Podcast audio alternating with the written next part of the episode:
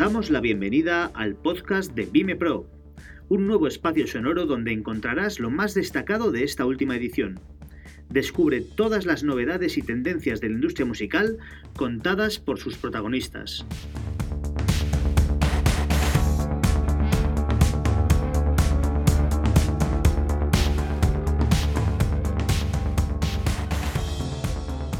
Bueno, muy buenos días a todos. Eh, si me permitís, vamos, voy a comenzar obviamente con un, con un agradecimiento, eh, por supuesto, a, la maravillosa, como siempre, y, perfecta organización del, del, BIME, a todo el equipo de, de las Tour. Eh, que hace posible este, este evento y, en especial, como no, a, a Julen e. Eh, en segundo lugar, por supuesto, a todos los que nos estáis escuchando ahora mismo aquí en, en, el Palacio Escalduna y también a todos los que nos escuchan en, en directo vía, vía streaming. Y, eh, por supuesto, como no, eh, muchas gracias también a, nuestros invitados que paso a, presentaros. tenemos con nosotros a Bruno Muñoz, de, de Love Monk. Tenemos con nosotros a Álvaro Hernández Pinzón, de la entidad de gestión colectiva de derechos de AIE, que es director de asesoría jurídica en la misma. Eh, y tenemos también con nosotros a Daniel eh, eh, que eh, es de M3 Music. Corrígeme si me equivoco o si quieres matizar alguna cuestión. a tu disposición. Y mm, me vais a permitir que disculpe a Eulalia Martínez porque por problemas de, de diversa índole logísticos pues no ha podido llegar a tiempo. Eh, se incorporará Vimeo un poco más tarde, pero, pero, no va a poder estar con nosotros aquí físicamente ahora mismo en la, en la charla. ¿vale? Eh, bueno, mm, como sabéis, eh, algunos de vosotros, pues ya a mediados de, abril, Vime apadrinó la celebración de un debate online, que en este caso se celebró vía LinkedIn Live, en él comentamos diversos aspectos relativos al, live streaming. Si ven en aquella cuestión por diversos problemas de, agenda y de, tiempo, pues sobre todo mm, no, pudimos profundizar en las cuestiones de carácter más eh, técnico-jurídico. Eh, dado que eh, estamos ante una materia que interesaba a, muchos de vosotros como audiencia, pues si os parece como moderador, voy a tratar de ahora mismo de recorrer un poco el camino inverso al que recorrimos en, aquella charla. Es decir, vamos a partir precisamente de aquellas cuestiones eh, de índole jurídica y luego vamos a ir abriendo posteriormente el foco para eh, tratar otras cuestiones que tienen que ver más con el modelo de negocio del live streaming e incluso, por supuesto, con lo que es el, el futuro de la industria de la, industria de la música. Eh, en este sentido, eh, os pido aquí a, vosotros tres que me acompañáis ahora que hagáis un, ejercicio de imaginación conmigo y, pensad que soy un promotor de eventos eh, en, directo y voy a organizar un concierto en live streaming. En este sentido, y comenzando sobre todo por esas cuestiones un poco más un poco más legales, y si me permites, Álvaro, comenzando por, por ti y dándote otra vez las gracias por tu presencia, eh, ¿qué gastos y tarifas tendría que afrontar ahora mismo en la actualidad si yo eh, organizo un evento en live streaming? Eh, ¿Cuáles son las principales cuestiones que tendría que tener en cuenta desde el punto de vista de, de los derechos? Vale, sí, eh, pues gracias Rodrigo. Déjame que antes te agradezca personalmente la invitación y al BIME. Bueno, no me pierdo ningún año como ponente o como público, me encanta. Y luego también, bueno, pues te hago un guiño en forma de efeméride y es que el 25 de octubre se cumplieron 12 años del primer concierto que retransmitió YouTube en directo, live streaming, que fue un concierto U2 en Los Ángeles. Entonces, bueno, pues vemos el camino que hemos recorrido, ¿no? Y luego, pues, lo que se ha mejorado, las, las, eh, las innovaciones que ha habido.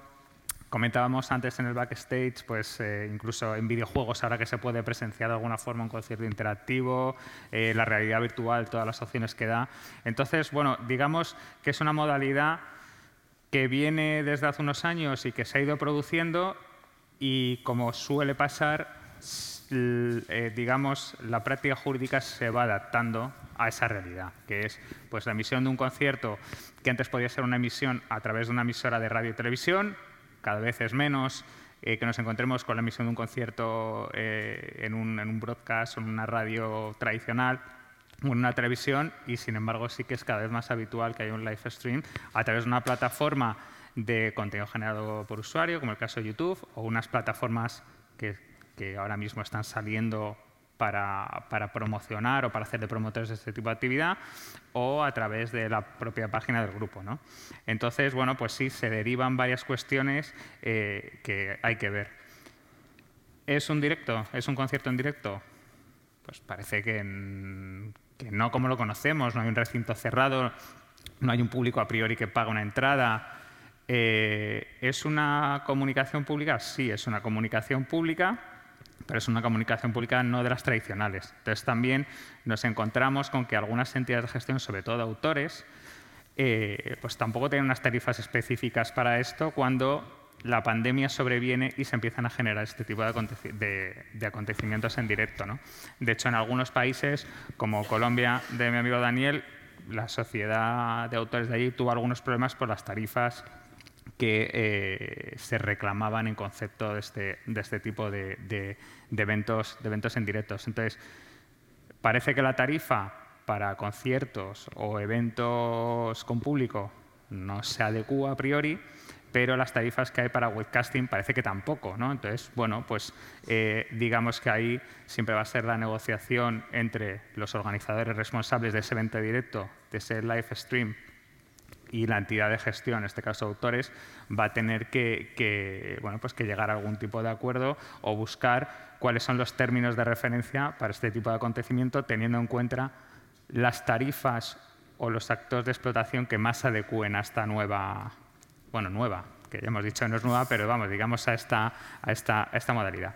Y en el caso de los artistas, pues lo que pasa, eh, pasa un poco como el directo, que es que eh, el artista en el momento que hace una actuación de este tipo y es radiodifundida, por llamarlo de alguna forma, o digamos emitida en directo, es el artista el que gestiona sus derechos directamente, es el que tiene poder para, primero, llegar a un acuerdo para producir esa actuación y que esa actuación se, emita, se emita vídeo, eh, eso, en, eh, en live stream. Y el caso de la entidad de gestión, de AIE como entidad de gestión de los derechos de los artistas, intérpretes ejecutantes en España o de cualquier otra entidad en Colombia o en Francia o en Alemania, nosotros vamos a gestionar el derecho cuando hay una fijación, cuando está grabada. Entonces, sí que es verdad que ese tipo, pues como pasa con esta charla que nos decían, esta charla se emite en streaming y luego va a estar disponible para que se vea. Pues en el momento que está fijada y se graba y se puede acceder a ese live streaming grabado, o sea, ya después de que se ha producido el live y ya está grabado, esos visionados, esos streaming posteriores, esos stream posteriores sí que van a devengar un derecho de grabación audiovisual, como concierto con, con imagen y con música, que ya gestiona la entidad de gestión. Mm. Por tanto, bueno, haciendo, digamos, resumiendo un poco eh, el planteamiento es que, pues, en el momento que como promotor quieres hacer un, eh, tipo de evento, pues tienes que tener en cuenta cuál es la relación que vas a tener con el artista desde el punto de vista de sus derechos como intérprete y qué pasa desde el punto de vista de los derechos autor de las obras que se van a interpretar en ese evento. Si son del propio artista o si es de un tercero y quién tiene la gestión. Si está haciendo en exclusiva una entidad de gestión, o ahora, por ejemplo, tenemos también los operadores de gestión independiente, los OGIs, lo cual hable también el abanico un poco más a las posibilidades de licenciamiento. Por tanto, digamos, tampoco creo que tenga una complejidad diferente a lo que es un concierto en un escenario o, yo qué sé, o a otro tipo de modalidad de comunicación en otro, en otro sitio, pero sí que, bueno, sí que tiene determinadas eh, especificidades que habrá que, habrá que ver eh, en el caso concreto para ver si todos los derechos se pueden regularizar de una vez o si necesita tener interlocución con, con varios agentes. Eso en el caso de entidad de gestión. También muchas veces, y supongo que será un tema que tocaremos después, qué pasa con los contratos que tiene el propio artista con su discográfica, con la editorial muchas veces eso también va a tener impacto en lo que se puede comunicar, en las autorizaciones que, que pedir y cómo se va a repartir los ingresos que genere, que genere el evento. En este sentido, mencionabas precisamente los contratos que el artista tiene ya firmados. ¿Habéis notado un aumento de las consultas de carácter jurídico en relación con esta cuestión en los últimos tiempos en, en AIE? Eh, y, cuáles han sido estas, hmm. las temáticas digamos, que os han planteado a través de estas consultas? Pues mira, a nosotros AIE, como sociedad de artistas, es verdad que damos eh, ese servicio de asesoramiento a los socios y a los artistas en general para cuestiones derivadas de contratos y siempre que hay derechos de propiedad intelectual en medio. Eh, pero, pero, en este caso tampoco hemos tenido, o sea, tampoco ha suscitado muchas dudas desde el punto de vista de artistas. Sí que hemos tenido desde el punto de vista de las plataformas que querían hacer esos eventos. Ahí sí que, ahí sí que hemos tenido consultas tanto de plataformas que ya están operando, como de plataformas que, de otros países que preguntaban cómo, cuál era la regulación en España y como de algunas personas que están interesadas en crear o en constituir una empresa para lanzar una, eh, una promotora virtual y, bueno, pues eh, cuál era la operativa que tenía que seguir desde el punto de vista de los derechos de los artistas y cómo se gestionaba. Pero desde el punto de, los, de punto de vista de los artistas, yo creo que, bueno, que eso se queda seguramente también en la esfera, por lo menos los artistas que tienen una relación más, por decirlo de alguna forma, más tradicional, o sea, con discográfica, pues seguramente eso sale desde, desde el sello, ¿no? la, organización, la organización del evento o, con el manager y lo gestionan ellos de forma que eh, que digamos que el artista no interviene directamente en, su parte de derechos, sino que ya se le viene dado, oye, tienes, vamos a realizar esta serie de eventos online y. Por tanto, tampoco he visto que haya un, por parte del artista un desconocimiento o una inquietud con respecto a este tema. Muy bien. Y os pregunto ahora a vosotros, Bruno, eh, Daniel, eh, luego hablaremos de cuestiones más genéricas, pero desde el punto de vista legal, y, en tu caso, Bruno, digamos que, puedes compartir seguramente ahora con nosotros la experiencia de, poner en marcha un, negocio relacionado con el, con el live streaming, ¿cuáles son vuestras principales inquietudes a nivel legal, cuáles son los principales problemas a nivel jurídico que os habéis encontrado, las principales dudas. Em, tú conoces, digamos, a lo mejor más la vertiente del artista. Eh, ¿Cuál es su opinión al respecto de todo este tipo de cuestiones? ¿Qué es lo que más pregunta? No sé quién de los dos quiere intervenir.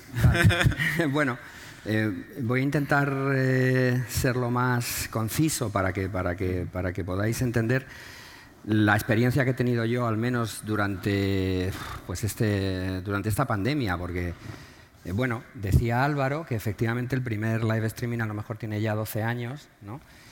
Pero sí que es verdad que, que, aquellos live streaming eh, son, un, son, un, poco los que hemos visto al principio de la pandemia. O sea, son, son retransmisiones abiertas para cualquiera que se pueda conectar y que así se vivió a principios del, 2020. O sea, los artistas parece que tenían un compromiso con sus audiencias de, decir, oye, voy a hacer lo posible para, ya que no estoy tocando, eh, conectar con mi, con mi audiencia. ¿no? Y eso se hizo de la misma manera que U2 hace 12 años. O sea, un streaming abierto que todo el mundo podía ver, o sea, lo que sería ver una reproducción en YouTube, por ejemplo. ¿no? Pero claro, a partir de marzo del 2020 eso se da la vuelta y hay gente que empieza a cobrar tickets a cobrar tickets por ver un live streaming. ¿Por qué? Porque realmente dicen, oye, si yo esto lo hago con unos estándares, con unos niveles de calidad que justifiquen que sea un producto suficientemente atractivo como para vender un ticket, pues lo hacemos. probablemente yo creo que los primeros que lo hicieron fue eh, DICE en, Londres, junto con Drift, con esta plataforma que también son los que han hecho Glastonbury del 2020 y tal, pues hicieron un concierto, que es el famoso concierto ese de Laura Marlin en una catedral en Londres y que de repente vendieron 5.000 tickets, ¿no? Eh, pues vender 5.000 tickets en una catedral es algo sorprendente porque lógicamente no caben. Y entonces empiezas a pensar y a decir, oye, esto no tiene aforo, aquí cabe todo el mundo, ¿no? Yo puedo vender todos los tickets que quiera y lo estoy retransmitiendo para todo el mundo. Entonces ahí yo creo que, el, que, que empieza a haber señales de que aquí hay una fuente de monetización diferente al presencial, un, canal distinto. Y entonces empieza a haber grandes eh, fogonazos, como fue pues, el concierto de BTS, que vendió, facturó 20 millones de dólares de venta de tickets. Eh, Dua Lipa, el show Studio 54, este que fue espectacular, que lo ha visto también más de 5 millones de personas. Entonces, claro, ¿dónde hay una sala para meter 5 millones de personas? Pues solo la hay en el digital. Entonces, yo creo que es otro canal. Claramente no se trata de competir con el, con el, con el presencial, es otro canal. Entonces ahí empiezan a surgir las dudas. Si tú preguntabas, oye, ¿qué le recomendarías a alguien que quisiera hacer un negocio de, live streaming? Pues es verdad que el mundo de los derechos es complejo y no está bien clarificado.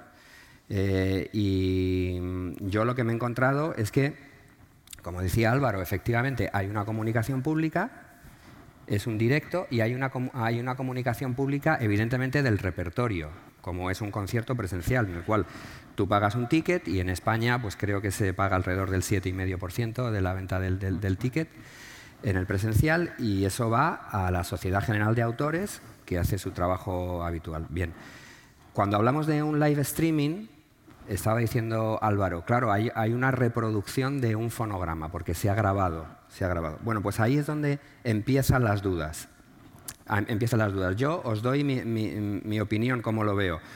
O sea, creo que en este momento las sociedades de gestión no tienen, eh, de alguna manera, mm, planteada una solución para el live streaming. La Sociedad General de Autores te ofrece el, contrato de webcasting, que es un contrato que está pensado en realidad para una emisión de radio digital, eh, pero que si, lees el, contrato eh, no aplica. Quiero decir, si tú tienes que pagar un 6%, que es lo que fija este contrato de webcasting, de todos los ingresos que tenga la plataforma, resulta que hay una serie de actividades que puedes monetizar que, supuestamente vas a tener que pagar la Sociedad General de Autores, como por ejemplo vender merchandising. Si tú en el live streaming tienes una tienda y estás vendiendo camisetas o discos, o, eh, bueno, si vendes discos ya los has liquidado en su momento los derechos mecánicos, ¿no? Pero si estás vendiendo una camiseta, ¿tiene sentido que la Sociedad General de Autores ingrese un 6% de la venta de una camiseta? Yo creo que no. Eh, bueno, eso es lo que dice el contrato. Eso es lo que dice. Claramente el contrato no aplica. Eh, yo me acuerdo que en la, conversación que tuvimos en el, primer momento, eh, Nick Connell nos decía que efectivamente estaban estudiando si, hacía, si aplicaba generar una licencia específica para live streaming desde el parte de las sociedades de general de autores. ¿no? Y yo creo que, en el, que las sociedades de autores han estado un poquito viendo a ver qué pasaba y viendo a ver si esto era un bluff y se diluía, ¿no? diciendo, bueno, a lo mejor esto del live streaming es una cosa específica de la pandemia y en el 2021 y el 2022 desaparece y ya nadie cobra tickets. Y lo que se está viendo es que parece que ha venido para quedarse, o sea, que parece que se está viendo que desde el lado del negocio de la música es, una fuente de ingreso adicional que, eh, que, va a tener un recorrido en el tiempo, ¿no? dependiendo de cómo se busque ese formato. Ahora, los derechos mm, conexos, los neighboring rights, ¿se, genera, ¿se generan derechos conexos cuando hacemos un live streaming?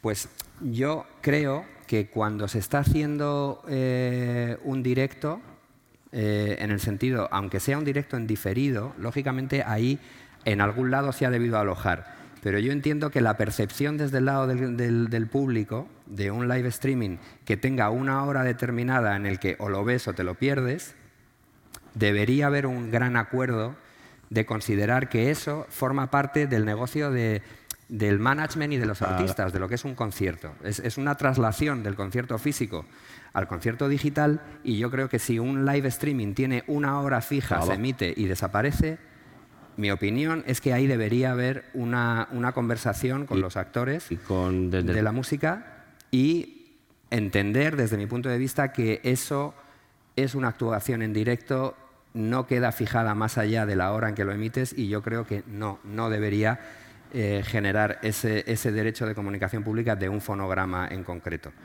¿Qué sucede? Que si el live streaming lo vamos a dejar colgado y va a ser on demand, es, evidente que ahí sí que se produce una fijación y se produce un uso de un fonograma. Entonces ahí entramos en conflicto con los contratos exclusivos que tienen los artistas con las compañías de discos. Y entonces empezamos a abrir eh, otro problema, que es si la compañía de discos tiene firmado un acuerdo en exclusiva con el artista y allí se va a producir un fonograma, ese fonograma pertenece a la compañía de discos. Por lo tanto, la compañía de discos tiene que autorizar y a través de una figura eh, que, se está produciendo cotidianamente, que es esto que llaman el levantamiento de exclusiva, que es te voy a permitir que utilices a mi banda y que mm, grabes eh, eh, y que un nuevo fonograma, del cual ya nos pondremos de acuerdo sobre los, royalties o la, comunicación que, vaya a haber. Y por otro lado, hay un, entonces yo creo que en el on-demand sí hay eh, neighboring rights y yo creo que en el, en el, eh, en el eh, webcasting, por así decirlo, en el, en el uso puntual en línea de una programación, no debería, aunque es muy discutible porque lógicamente hay una nube que ha captado aquello y tal, y que se ha grabado durante un tiempo en, un, en, un, en una nube.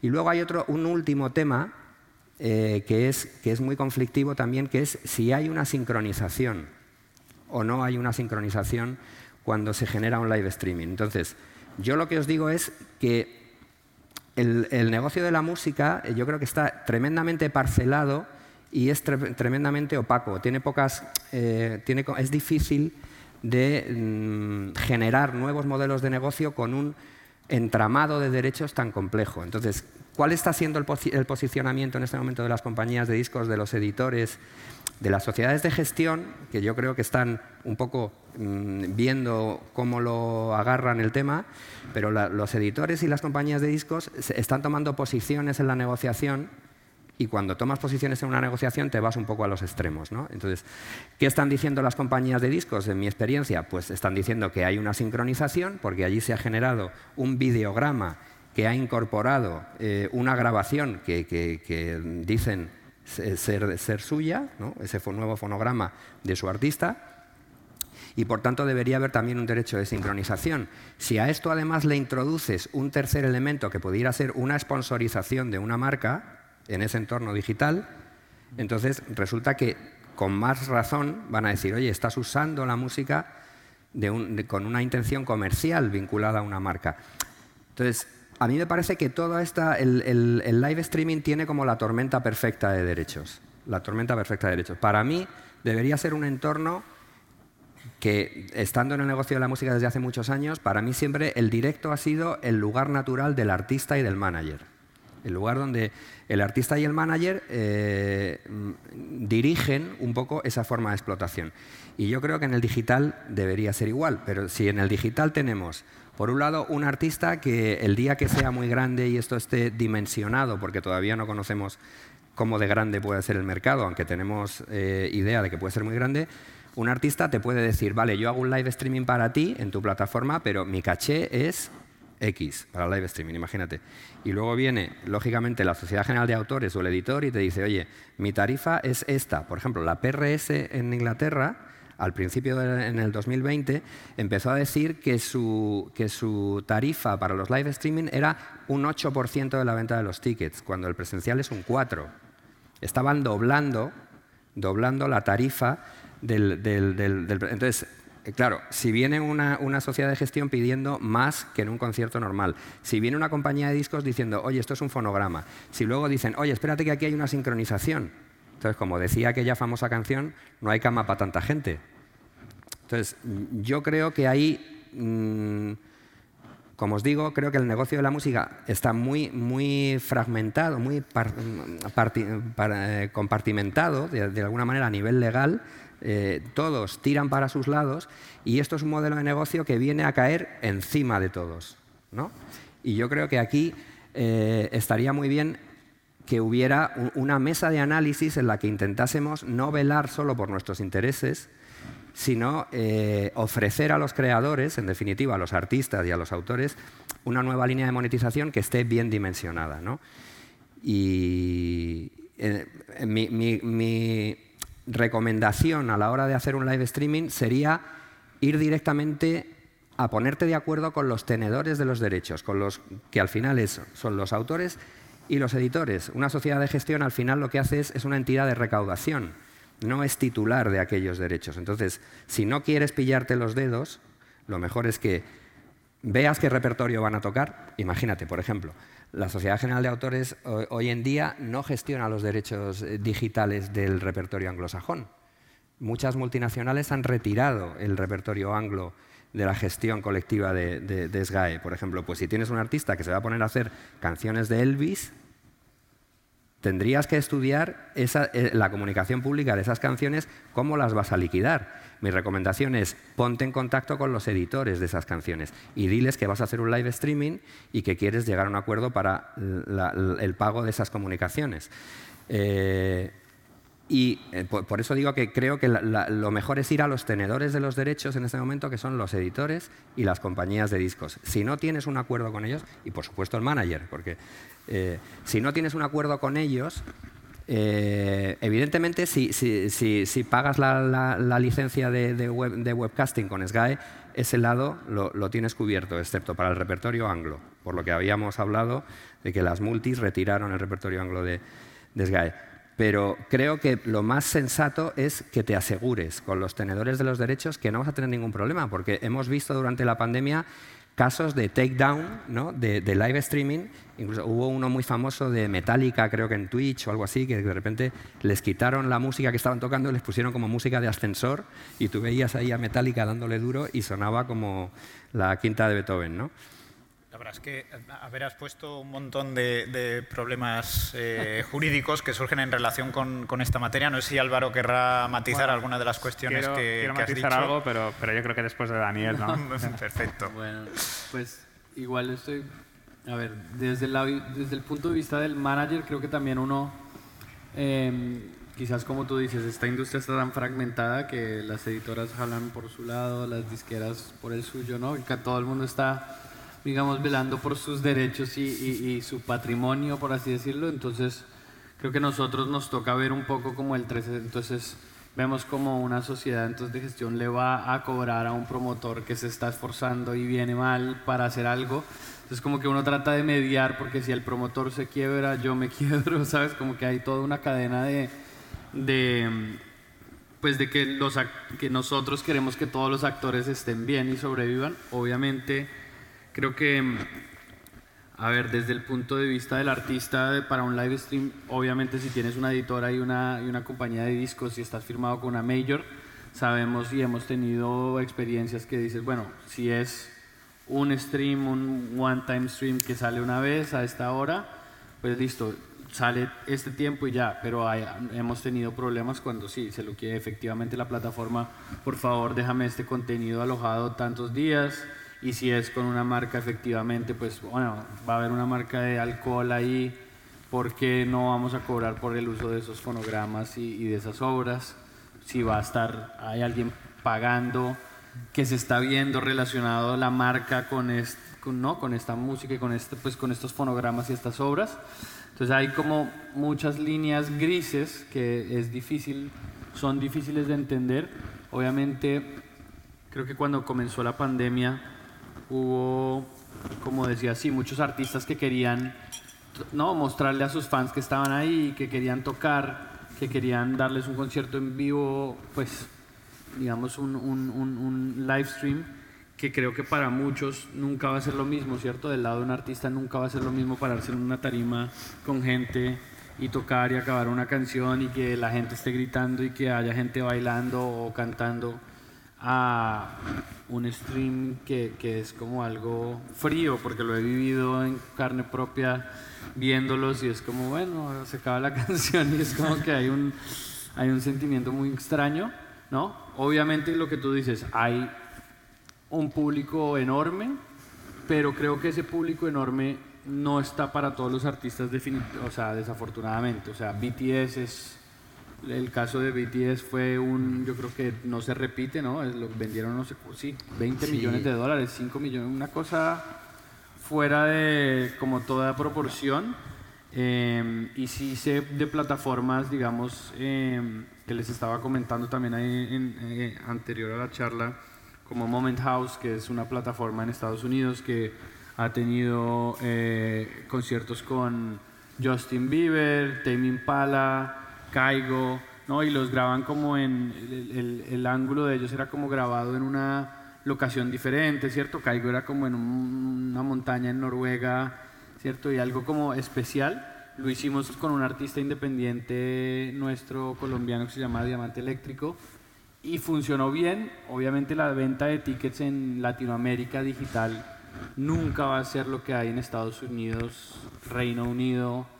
Creo que el resto de Europa, Estados Unidos y UK son diferentes y pues obvio Asia, en el caso de BTS en Corea, creo que también es un, como un mercado muy distinto. En Latinoamérica la gente, si a duras penas le, confía en pagar tarjetas de crédito online, ya una venta de ticket de tarjeta de crédito y que te conectas a cierta hora y que lo estás oyendo en los parlantes de tu, de tu laptop que no suenan muy bien, no, no sé, la experiencia nunca va a ser la misma y si hay un conflicto entre como nosotros los managers y el artista que uno dice, ¿será que si estamos haciendo algo que va a valer la pena para nuestros fans o aguantamos y esperamos que vuelva el directo?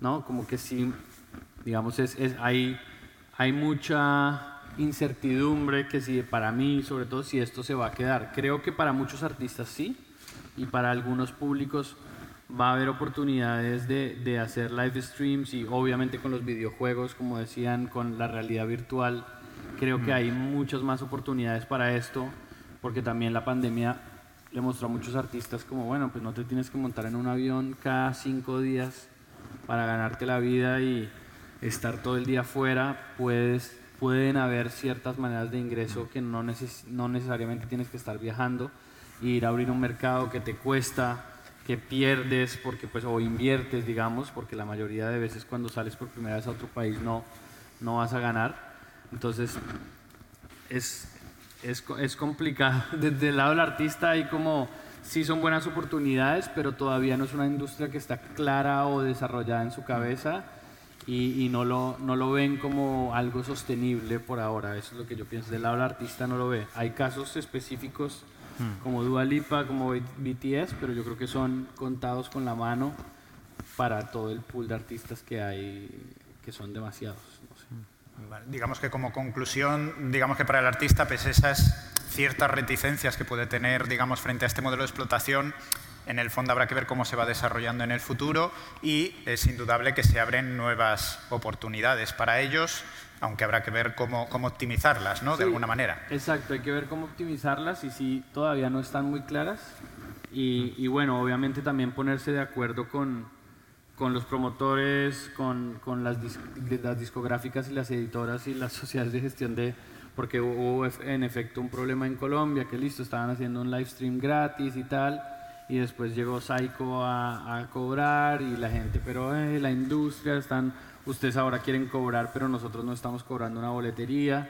Y fue todo un, rollo y un escándalo y pues al final entiendo a Saiko también que quiera cobrar, pues, pues o sea, es su trabajo, pero pues también entiendo al promotor que dice, bueno, si yo no estoy ganando nada de tickets y estoy poniendo una producción para hacer un live stream que me está costando, porque voy a pagar, no sé, pues al final lo que tú decías, más bien que el promotor hable directo con los autores y pues, o sea, que hable con, con la gente que tiene los, los tenedores de derechos y, y, lleguen a un acuerdo antes de, de hacer un live stream y, y, miren a ver cómo pueden como repartirse las cosas entre todos. Sí, Álvaro. O sea, yo no estoy muy de acuerdo con Bruno. O sea, yo creo que los derechos están muy claros. Están muy claros como en cualquier evento, como cuando hay un, eh, un directo directo en el sentido que hay derechos de autor por una parte llevan su gestión. Si ha cedido la gestión eh, o ha dado un contrato mandato a una entidad de gestión para crecer los derechos de autor, irá por ahí. Y en el caso del artista hay también unos derechos, siempre hay derechos del artista.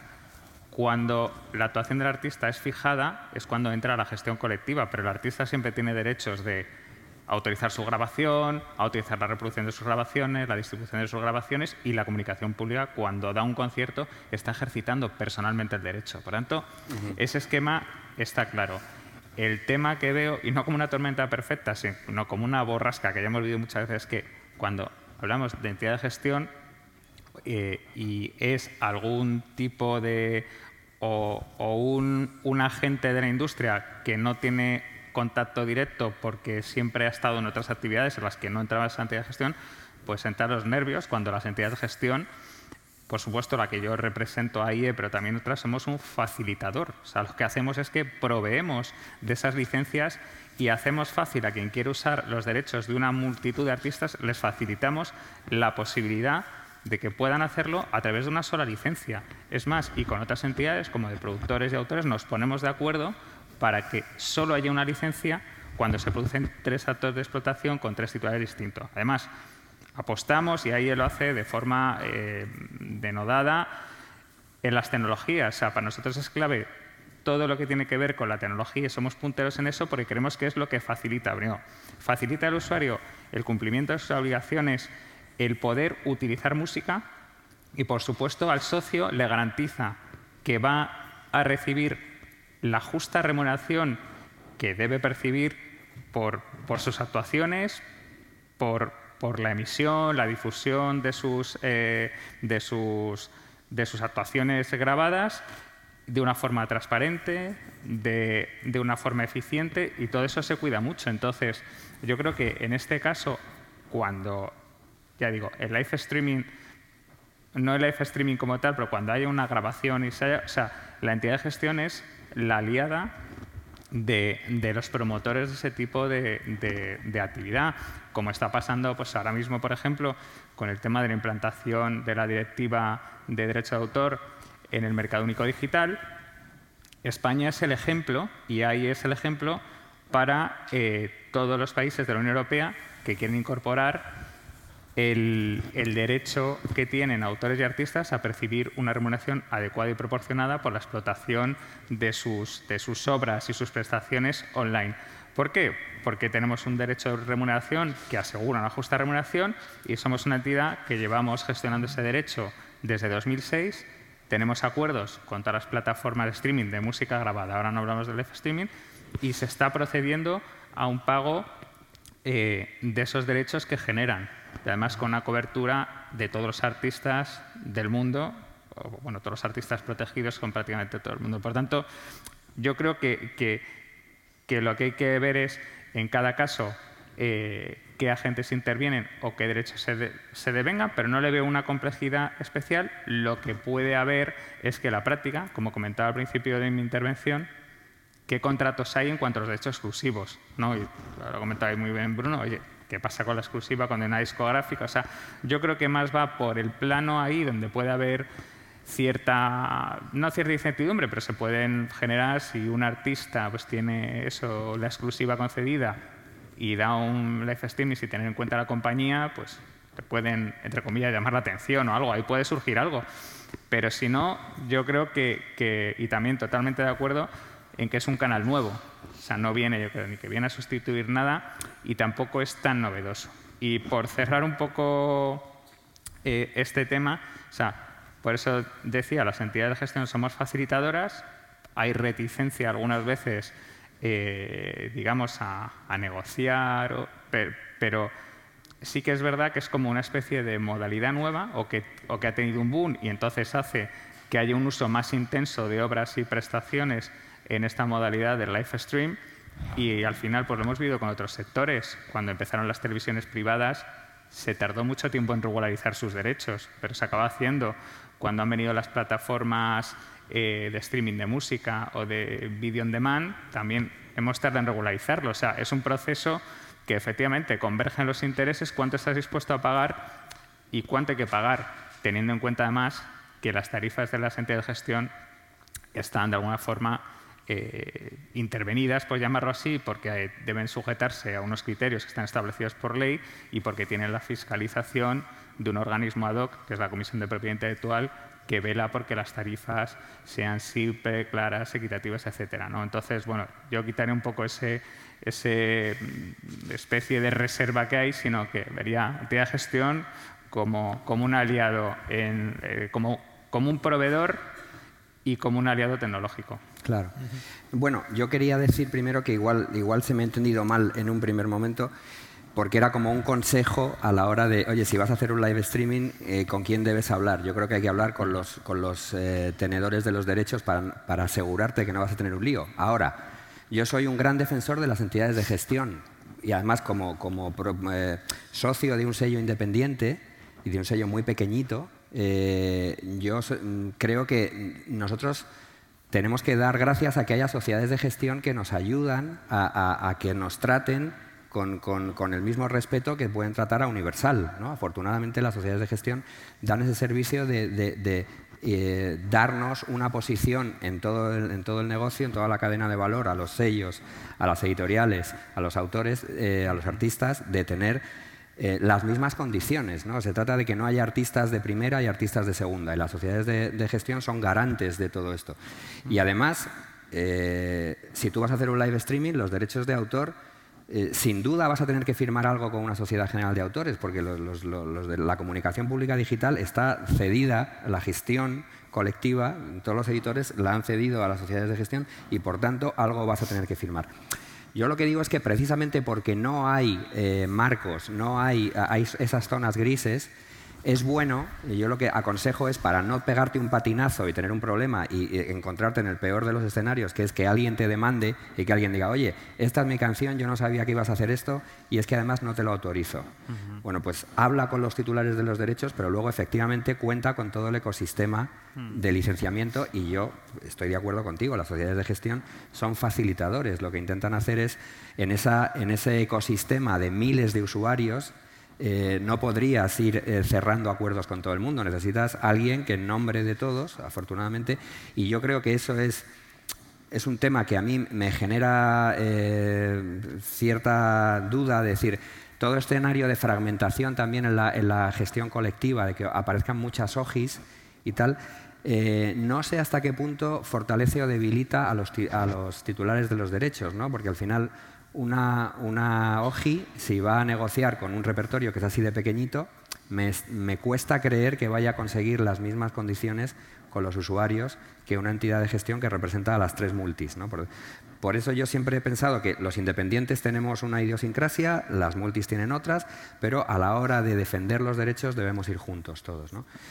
Entonces, eh, bueno, eh, hay, muchos temas encima de la mesa con, todo esto y no quiero, no quiero entorpecer la marcha. Dime si quieres. No, además, bueno, yo creo que el tiempo ya poquito a poco nos va apremiando y además luego me gustaría dar paso a un, a un pequeño turno de preguntas para que parte del público pueda pueda hacer las apreciaciones que estime convenientes. Eh, precisamente haciendo ese ejercicio que decíamos anteriormente de, abrir el foco ya, creo que hemos tratado en profundidad diversas cuestiones de carácter jurídico. Si hablamos ya de, lo que es más eh, modelo de negocio o esa vertiente más empresarial del, live streaming, eh, antes has puesto encima de la mesa, Bruno, diversas mm, cuestiones que te preocupaban desde el punto de vista jurídico.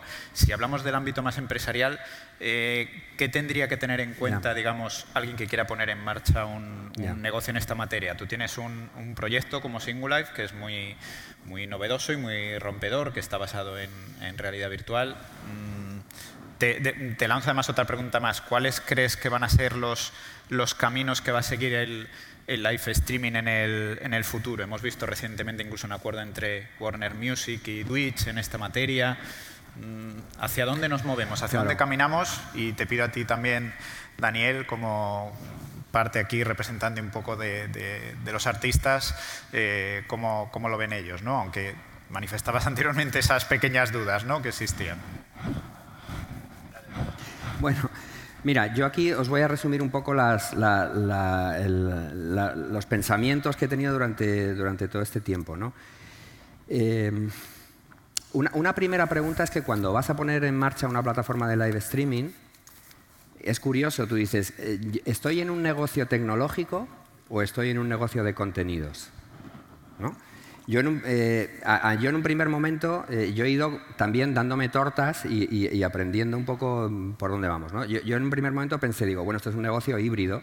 Aquí hay una, lógicamente, tienes que tener eh, unas buenas conexiones con el mundo de los contenidos para generar una oferta interesante y, dirigirte a un público y bueno, hacer todo esto que hacen las compañías de discos y los managers y tal, que es crear contenidos interesantes para la audiencia pero resulta que tienes algo entre medias que es que, necesitas una plataforma tecnológica para montarlo. Entonces, eh, yo soy una persona que he estado siempre en, la parte de los contenidos, en el negocio de la música, y no conozco nada de tecnología. ¿no? Entonces, eh, yo en un primer momento pensé que a lo mejor es un negocio híbrido, porque lo que tienes que hacer es desarrollar tu propia plataforma de tecnología. ¿no? Bueno, pues lo que me he dado cuenta, mira, cómo Daniel, mira cómo Daniel tuerce el gesto. Claro, lo que me he dado cuenta es que mm, esto que nos parece, a mí me parecía como muy simple decir, bueno, pues si lo único que necesito es un zoom, pero, eh, por ejemplo, para un, zoom con la posibilidad de, poder ver un show y compartirlo, porque para mí el live streaming triunfará en la medida que los formatos den una solución a la necesidad de socialización de un evento. Si lo vas a ver en tu cuarto tú solo y vas a ver el show y tal, pues es que ya la experiencia es un poco terrible, no solo para el artista, sino para el usuario.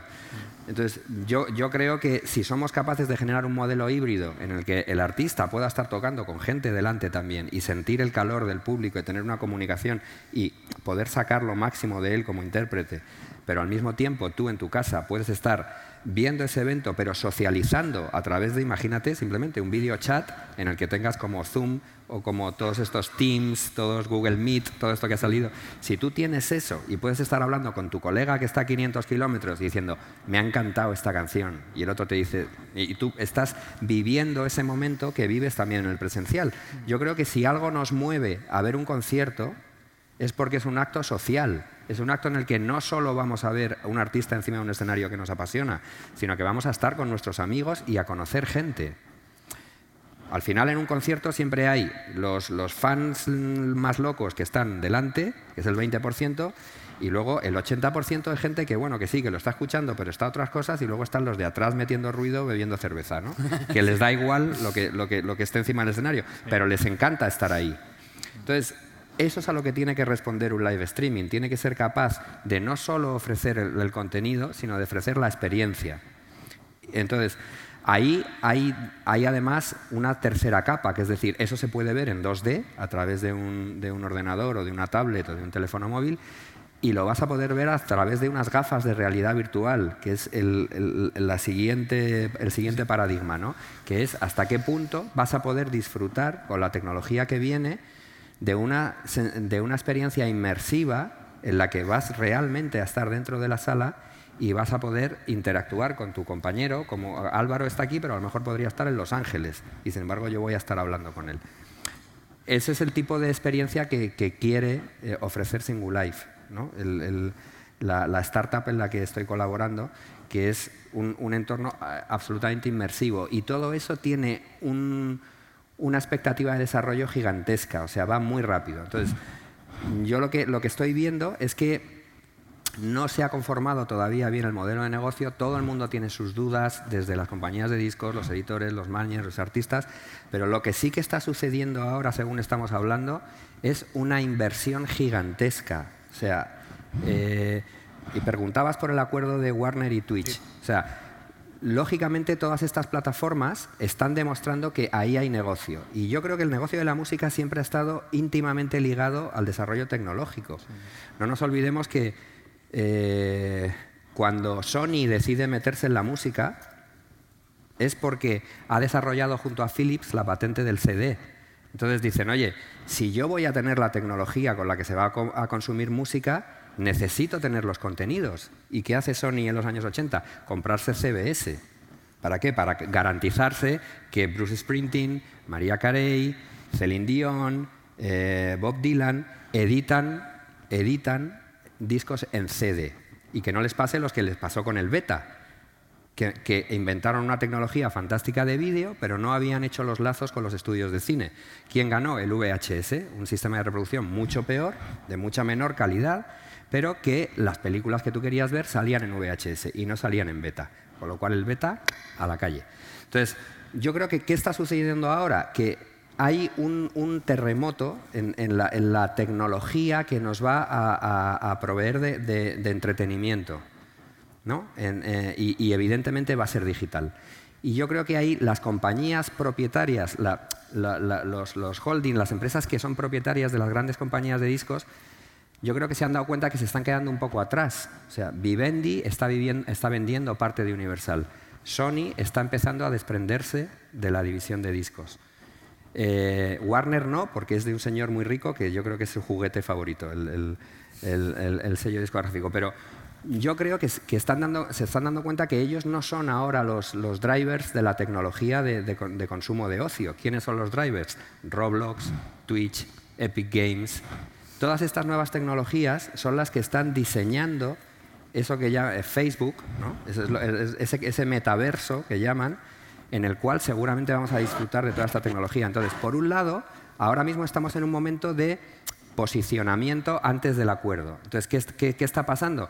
Esas compañías están siendo demandadas por las grandes multinacionales, o sea, Roblox en Estados Unidos tiene una demanda muy fuerte de la NMA, ¿no? la National Music eh, Association, los, los editores, eh, tienen una demanda puesta a Roblox de 200 millones de dólares, pero al mismo tiempo Warner está invirtiendo en Roblox.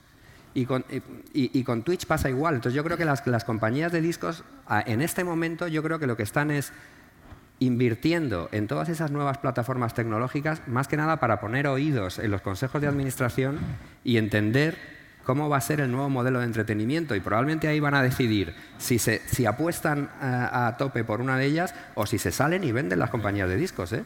Porque estamos en un momento de inflexión, sin duda. O sea, la, tecnología ahora mismo es como los años 80 cuando se inventó el CD, aunque todavía muchísimo más, porque en, los años 80 lo que hubo fue una migración del vinilo al, CD, ¿no? y al final la propuesta era, oye, cómprate todo lo que tienes en vinilo, cómpratelo en CD y todo esto. Pero ahora estamos en un momento de disrupción total, en, el que el, negocio de la música en, en, eh, en su totalidad se está replanteando mucho. Ya habéis, visto lo que ha pasado en, Inglaterra durante los últimos meses, que han ido incluso los grandes ejecutivos de las multinacionales a declarar al Parlamento británico porque los editores están en pie de guerra diciendo, oye, resulta que tú eres la compañía de discos que te llevas la cabeza, la cabeza del león de la explotación de los streamings y resulta que ya no tienes que hacer fábrica, ya no tienes gastos de producción tan grandes, ya no tienes un coste de logística tan increíble teniendo que distribuir discos por todo el mundo, sino que ahora grabas tu máster,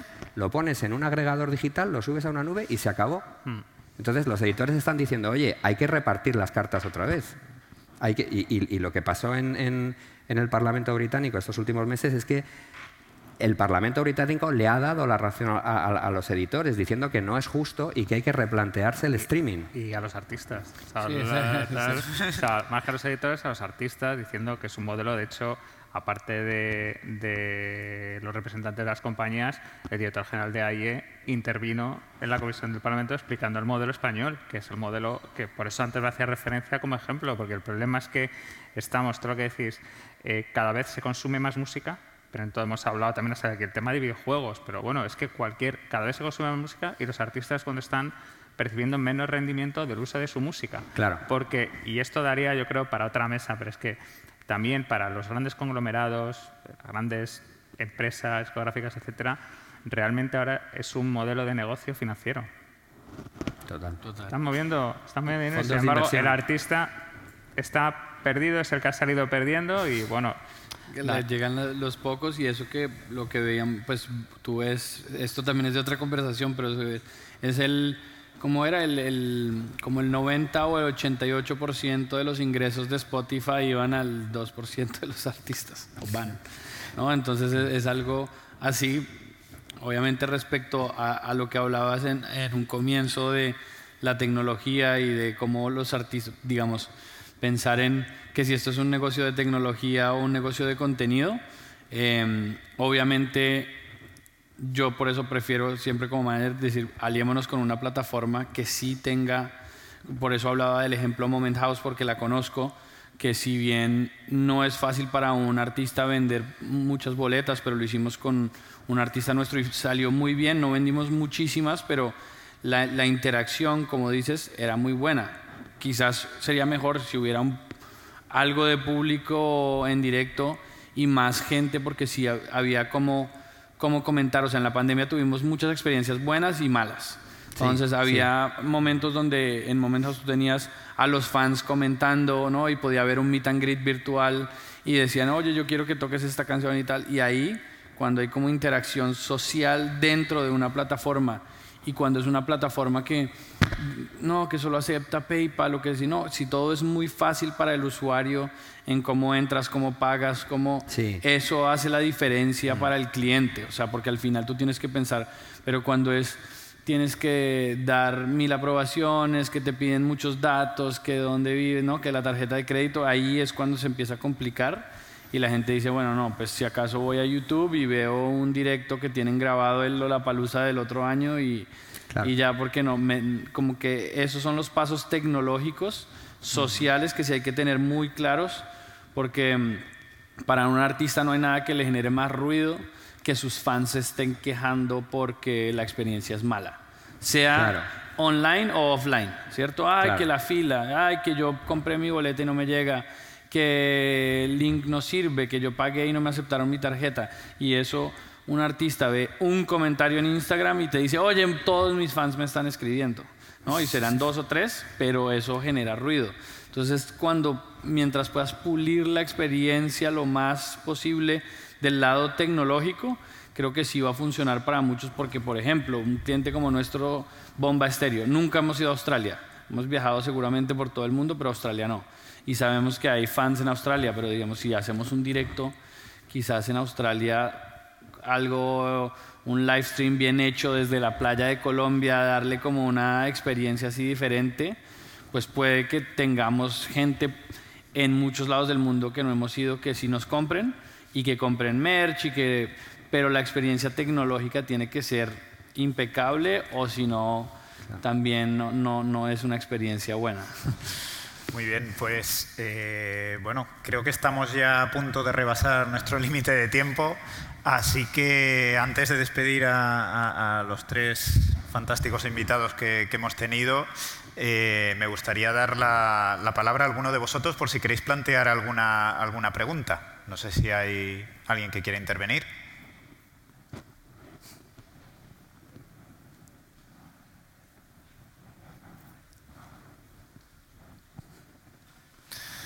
Bueno, pues parece que no tenemos ninguna pregunta, pues eh, bueno, sin más os, despido, os doy de nuevo las, gracias a los tres, os doy las gracias a todos vosotros por habernos escuchado, tanto a los que estáis aquí ahora mismo como, a los que nos seguís online y gracias una vez más a, todo el equipo de Lasturi y de Vime por, por hacer posible este, este evento. Gracias a todos.